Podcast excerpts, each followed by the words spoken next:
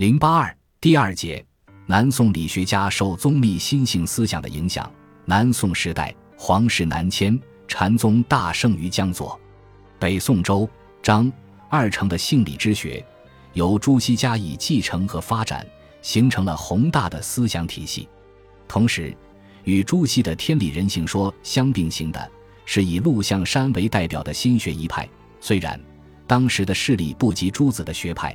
但是到了明代，出了绝代的巨子王阳明，使得此派异军突起，气势磅礴，与朱子理学一样，对海东的朝鲜半岛和日本都产生了巨大的影响。本节主要探讨朱熹和陆象山的儒学思想，特别是关注和论析两者如何看待和理解佛教以及禅宗思想，从而在他们的宇宙自然观、本体心性论乃至伦理道德观等方面。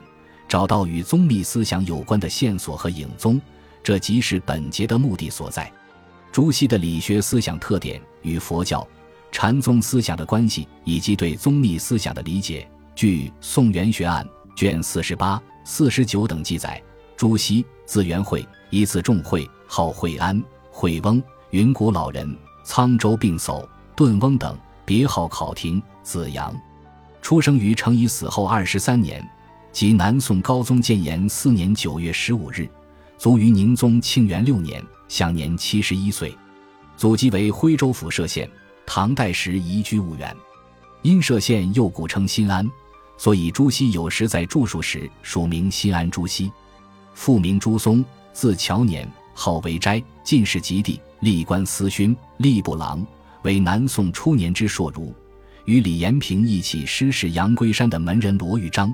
因在朝不赞同与金合议，触怒权臣秦桧，贬出京师，为闽延平尤溪县尉。于建炎四年罢官，寓居尤溪城外玉秀峰下的正室草堂时，生下朱熹。朱熹又承庭训，颖悟过人。绍兴十八年进士及第，官授泉州同安主簿，爱惜民生，养育离守，历职五年。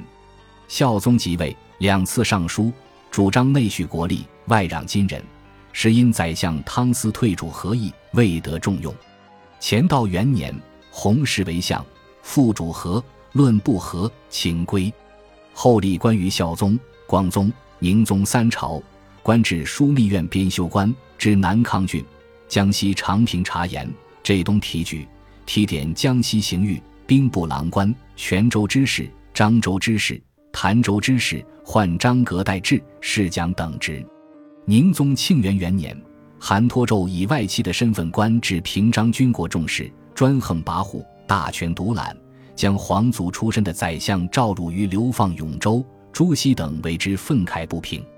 庆元二年十二月，在韩托胄的支持下，审计组联合监察御史胡宏等上书奏告朱熹六大罪状，朱熹于是被革职。理学被查禁为伪学，不许流通。庆元三年春，门人蔡元定被流放道州边管。庆元四年八月九日，元定死于发配之地，史称庆元档案。朱熹在不遇的晚景中，也于庆元六年三月九日病卒于建阳。朱熹著书甚丰，可列举如下：至五经之类，有《周易本义》十二卷，《易学启蒙》四卷。诗集传八卷，诗序便说一卷，以礼经传通解三十七卷，孝经刊物一卷。这四书之类，有《论语经义》十卷，《论语或问》二十卷，《论语集注》十卷，《孟子经义》十四卷，《孟子或问》十四卷，《孟子集注》七卷，《孟子要略》五卷，《中庸章句》二卷，《大学章句》一卷。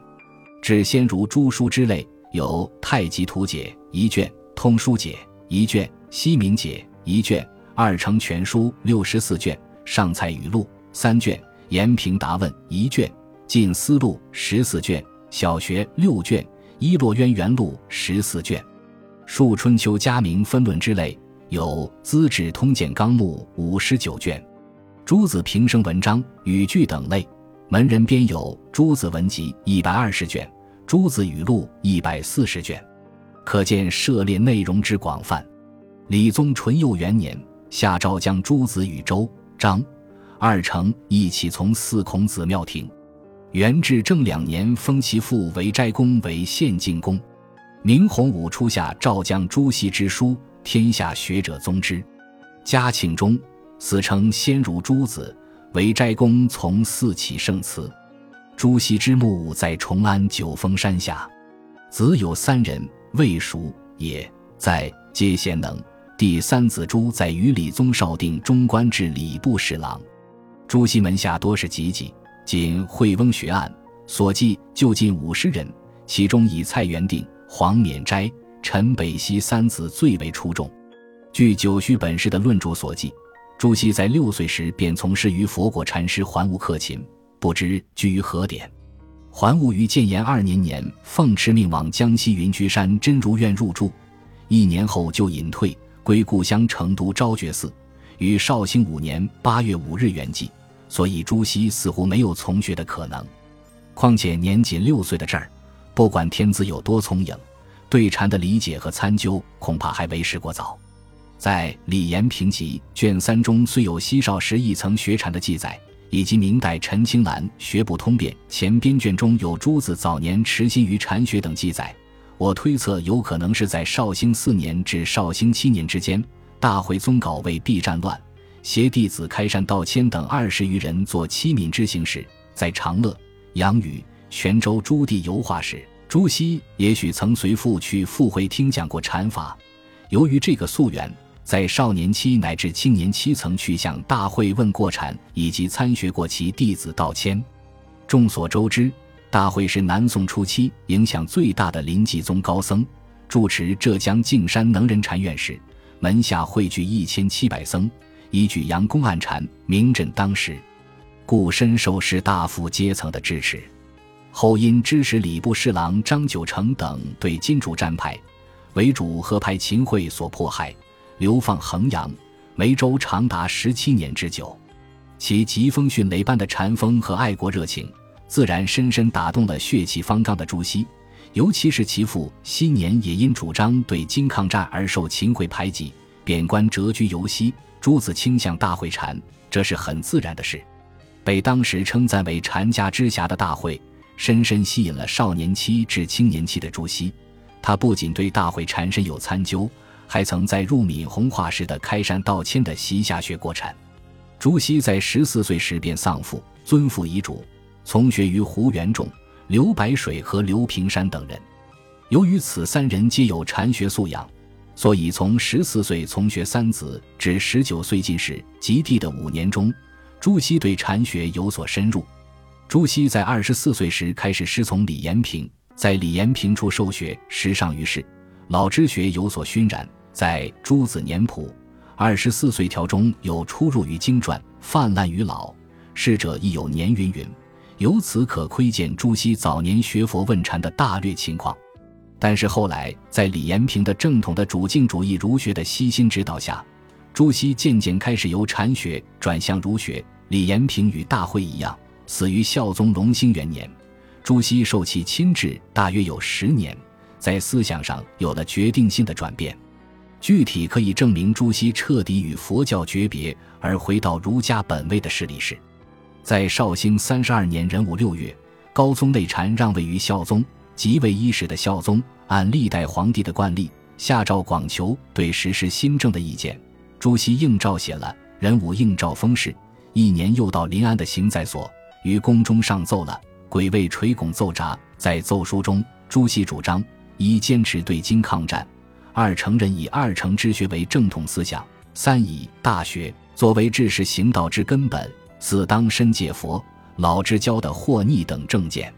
由此可见，在朱熹三十三岁至三十四岁时，即老师李延平死后不久，便已经完全脱离了佛教，自觉地回到了儒家本分的立场。此后，在著述中、授徒中，开始对佛教和禅宗展开了猛烈的批判和排斥。朱熹批判佛教的言论，散结于他的著述和南宋末年黎敬德所编写的《朱子语类》等著作中。就其所批判的内容，大抵是承袭了唐代以来以韩愈等为代表的儒学思想观念，即在人伦、道德论上对佛教进行批判。宋初的儒者欧阳修、司马光是这样，张载。二程等亦复如是。朱子的言说继承和发扬了这种由来已久的华夷论，认为佛家的弃君背父的教义违背中华三纲五常的人伦道德，是危害深重的异端之说，而为儒家所主张的修身、齐家、治国、平天下的人间主义理想所不容。在《近思录》等著作中，他认为般若兴，清谈盛，尽是虚而天下乱。唐代太宗之时，虽好治平，因为野受夷狄之风，三纲不正，故其后子弟吴君臣父子夫妇之伦常，招致藩镇乱起，权臣专横，祸及五代大乱。朱子所说的夷狄之风，实际上就是指外来的佛教思想。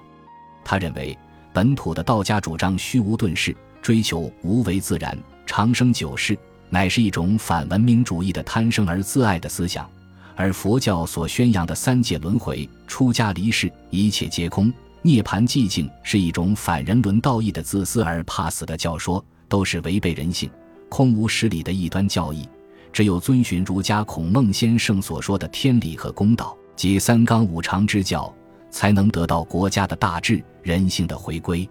朱子所追求的理想人物，可以说是伊尹加颜回式的，即如伊尹所施行仁政来辅助如商汤那样的明主，以颜子所屡见的道义德性来追求圣人的天命和性理。不过，朱子生逢在动荡不安的南宋初年，当时所处的社会形势和思想背景已经与二程所处的北宋中晚期大不相同。本集播放完毕，感谢您的收听。喜欢请订阅加关注，主页有更多精彩内容。